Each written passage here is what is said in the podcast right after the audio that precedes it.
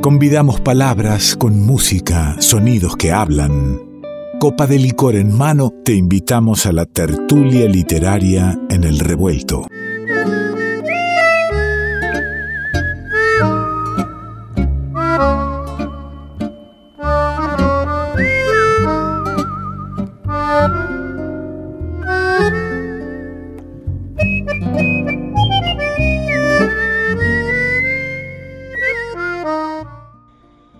El agradecimiento siempre a los amigos de Barrales Design que permiten, también hacen posible la presencia de nuestra querida amiga, la extrañábamos ya hace unas semanas, a Natalia Sordi. ¿Cómo anda?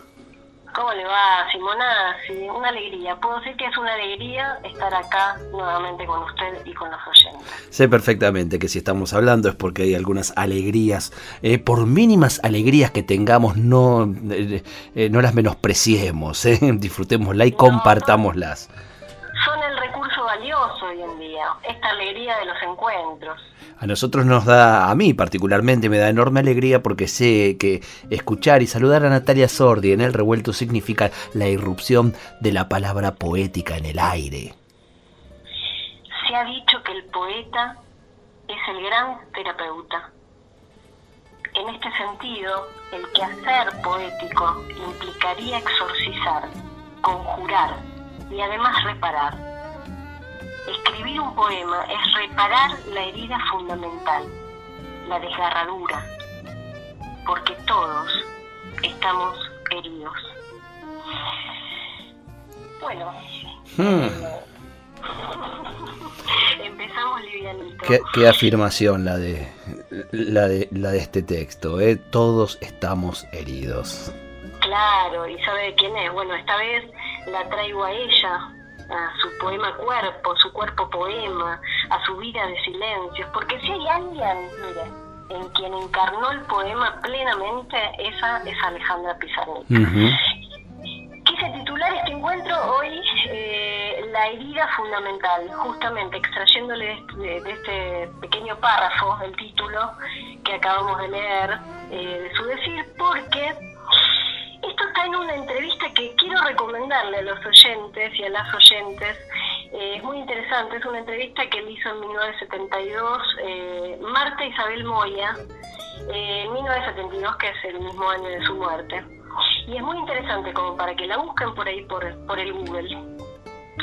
En esta misma entrevista, Alejandra habla de algunas cosas esenciales en esa imperiosa búsqueda desesperada de la palabra escrita, que como diría Clarice Lispector, ¿no? que dice que la palabra se usa como carnada para pescar aquello que no es palabra, eso dice Clarice.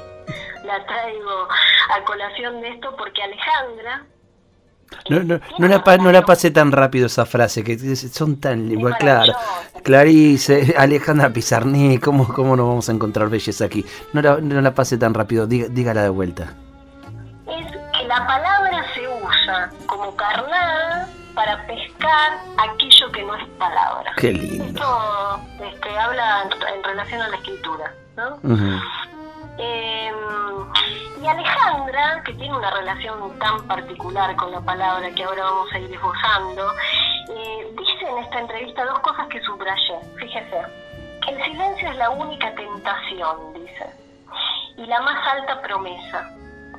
Y otra cosa que dice que me interesó es que ella se oculta en el lenguaje dentro del lenguaje. Nos dice, cuando algo, incluso la nada, tiene un nombre, parece menos hostil. Sin embargo, continúa, existe en mí una sospecha de que lo esencial es indecible lo esencial, lo indecible y Alejandra, ¿no? Eh, ¿Qué es esa herida fundamental? Yo me preguntaba a la luz de todo esto, de esta propuesta que vengo a traer con ella, ¿qué sino una palabra que no existe? Una ausencia, un agujero, un indecible. Algo que ella misma sabe muy bien y lo dice, que es la herida de todos en uno de sus poemas, que está en el libro Los Trabajos y las Noches, un libro de 1965, Este poema lo titula Poema, justamente, y allí dice la poeta, tú eliges el lugar de la herida, en donde hablamos nuestro silencio. Tú haces de mi vida esta ceremonia demasiado pura. Fíjese que además lo llama poema, ¿no? Como tú eliges el lugar de la herida y haces de mi vida esta ceremonia demasiado pura. La pureza eh, de un silencio sin nombre.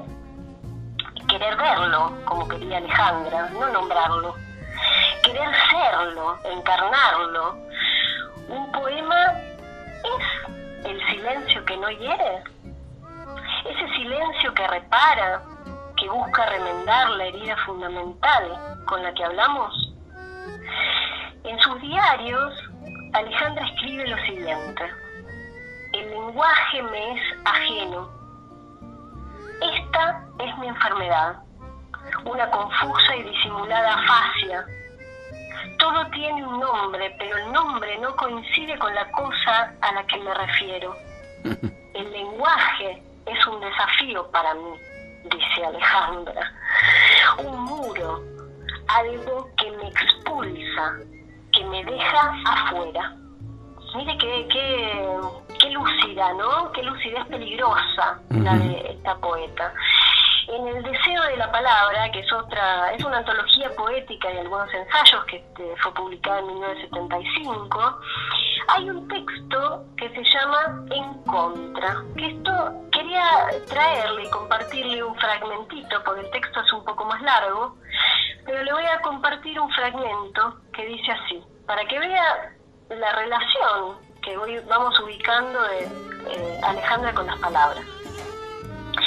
Palabras en mi garganta, sellos intragables. Las palabras no son bebidas por el viento. Es una mentira aquello de que las palabras son polvo, o ojalá lo fuesen. Así yo no haría ahora plegarias de loca inminente que sueñe con súbitas desapariciones, migraciones, invisibilidades el sabor de las palabras, ese sabor a semen viejo, a vientre viejo, a hueso que despista, a animal mojado por un agua negra. Lo dejo respirar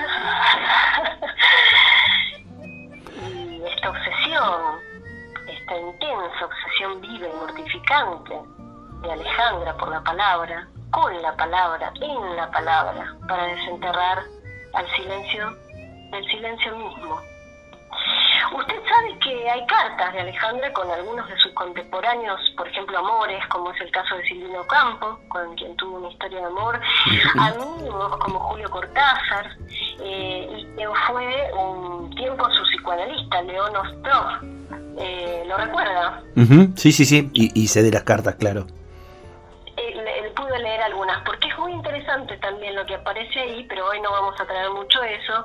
Eh, él escribe de Alejandra algo que recorté porque me parece muy, muy puntual sobre esto que venimos hablando de la relación de Alejandra con el poema, ¿no? Dice, la, eh, León dice esto, la intriga de Alejandra a la poesía era total, absoluta, fue lo que le permitió resistir hasta que decidió abandonar la lucha, los embates del viento feroz.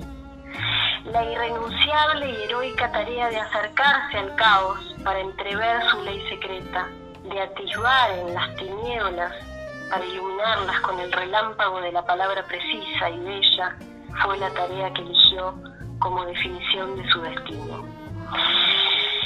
Preciso, ¿eh? Este, me, gustó esto de que el poema también eh, era lo que evitaba su muerte. ¿no? no como se piensa que estaba tan obsesionada, sino que también digo, tenía una obsesión con la palabra, pero era la misma palabra la que a ella en el poema. Esa obsesión, claro, esa obsesión, esa relación, ese intentar continuar la, la, relación también la, la mantenía viva, ¿no? Totalmente, hasta que eso no estuvo más, ahí, así funcionó. Eh, y, además me gusta, me gusta Sordi en, en este sentido ir que cada uno de nosotros vayamos haciendo eh, nuestra relación también, ¿no? En base a esto que nos va contando y nos acerca a Alejandra Pizarnik, ¿cuál es nuestra relación con la palabra? ¿Hasta dónde nos hiere? ¿Tiene que ver con, esa herida o, también hasta dónde nos salva? ¿Cuán importante es en nosotros? La herida fundamental eh, como eso que a donde la palabra no llega, pero que es provocado de alguna manera eh, por, el mundo del lenguaje, por la cultura, por algo de lo simbólico. Eh, hay cosas que son indecibles, que no están del lado de lo simbólico y a donde la palabra no llega. Pero bueno, ahí este, justamente, ¿qué se hace con eso, no? Sino seguir hablando. al decir de Pizarnik, eh, este, hay un poema que me, acordé recién que dice, es muy cortito, y dice, explicar con palabras de este mundo que partió de mí un barco llevándome. Por ejemplo, ¿no? Ahí, mm. mira qué, potencia poética, eh, hablando de hacer con la palabra. Un año antes de su suicidio, justamente eh, la poeta que aseguraba que no era de este mundo y habitaba con Francina Luna, como lo escribió en algún lugar, le escribe una carta, casi un anuncio de final, a su amigo Julio Cortázar, donde le cuenta que no tolera más las perras palabras, así lo dice, que supone que se excedió y ha perdido y que ya no teme a la locura y a la muerte. Temas que había situado en casi toda su obra que, a los cuales temía. A lo cual Julio le responde con las mejores intenciones del amigo de un, de, un amigo, de ese amor que le tenía, eh, en una suerte de cachetazo, ¿no? Con sus palabras que intentan convencerla de seguir viviendo. Y le dice, yo te reclamo un pulso sobre la tierra, alegre o triste, pero no un silencio de renuncia voluntaria. Solo te acepto viva, solo te quiero, Alejandra. Un año más tarde, eh, esta poeta maldita, encarnada, íntima en el afuera de las palabras, logra quitarse la vida. La grave vida que vibraba en esa voz lenta de abismos y verdades desnudas, inmensa en las letras oscuras de su diáfana existencia, me despido con un brevísimo poema, si me permite, de ella. Sí, permítame decir que, bueno, impactado por, por las palabras de, Cortázar, pero finalmente en algo tuvo razón cuando dijo no, no te quiero en el silencio, y es que por más que Pizarnik logró quitarse la vida, eh, su, su, palabra eh, fue en boca de, de, tanta gente, es en boca, no, no, pudo, con el, no pudo el silencio. La, poesía de, de Pizarnik eh, es, está vigente y es por siempre. Claro, ahí este, quedó su voz, ¿no? Pero eh, cuando ella ubicaba esto de las palabras en la garganta, no, no es lo mismo la garganta que una voz. Eh, hay, había algo que el cuerpo no podía soportar fuera del poema. Este, bueno, eso habló de su final pero claro, este, por supuesto, y gracias a su enorme talento y esta, eh, esta intensidad feroz que la movía al, borde del lenguaje, pudimos tener todo lo que, lo que tenemos hoy de la obra de Alejandra. ¿Me deja con qué, con qué poema? Cuénteme. Extracción de la Piedra de la Locura, que es un libro de 1968, y dice así aún si digo sol y luna y estrella, me refiero a cosas que me suceden. ¿Y qué deseaba yo? Deseaba un silencio perfecto, por eso hablo. Ah, Alejandra, Alejandra Pizarnik. De la mano de Natalia Sordi, o, quién de la mano de quién, vaya uno a saberlo. lo lindo es eh, poder reflexionar, no llevarnos respuestas, sino las preguntas sobre esta herida fundamental, sobre nuestra relación con la palabra.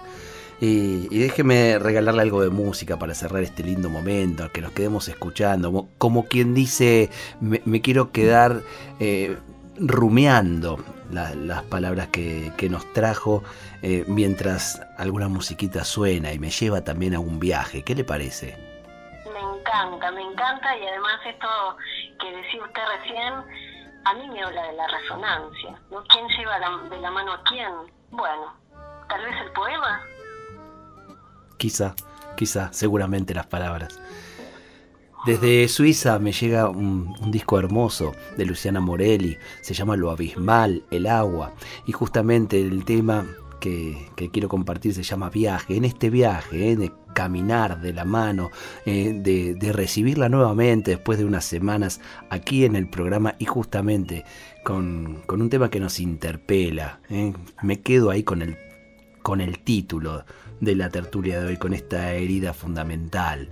Eh, el miércoles que viene a las dos y media de la tarde de aquí de Buenos Aires, pero será seguramente a la noche de Suiza, se va a estar transmitiendo en vivo desde el Jazz Campus la presentación de este disco que vamos a escuchar ahora que se llama Lo Abismal el Agua y es Luciana Morelli y es muy lindo y nos va a acompañar ahora, ya está sonando. Natalia Sordi, le agradezco enormemente, la extrañaba mucho y estoy muy contento de haberla tenido aquí en el revuelto. Un abrazo a todos los oyentes. Sordi las tertulias revueltas ya está sonando. Luciana Morelli, viaje. Pasaje, abrazar, pasaporte, mirarse. El aeropuerto, la espera, extrañar, lágrimas sobre el café,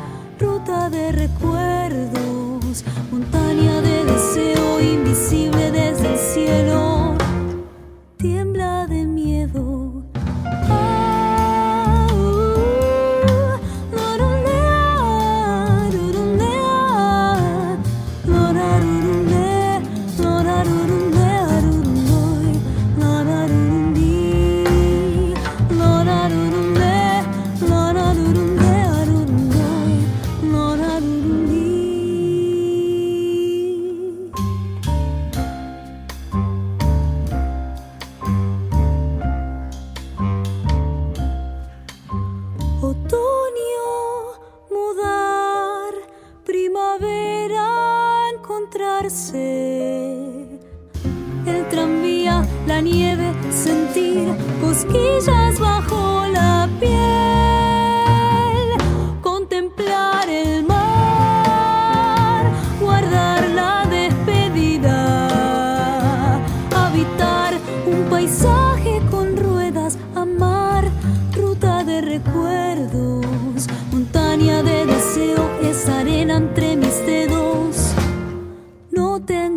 miedo.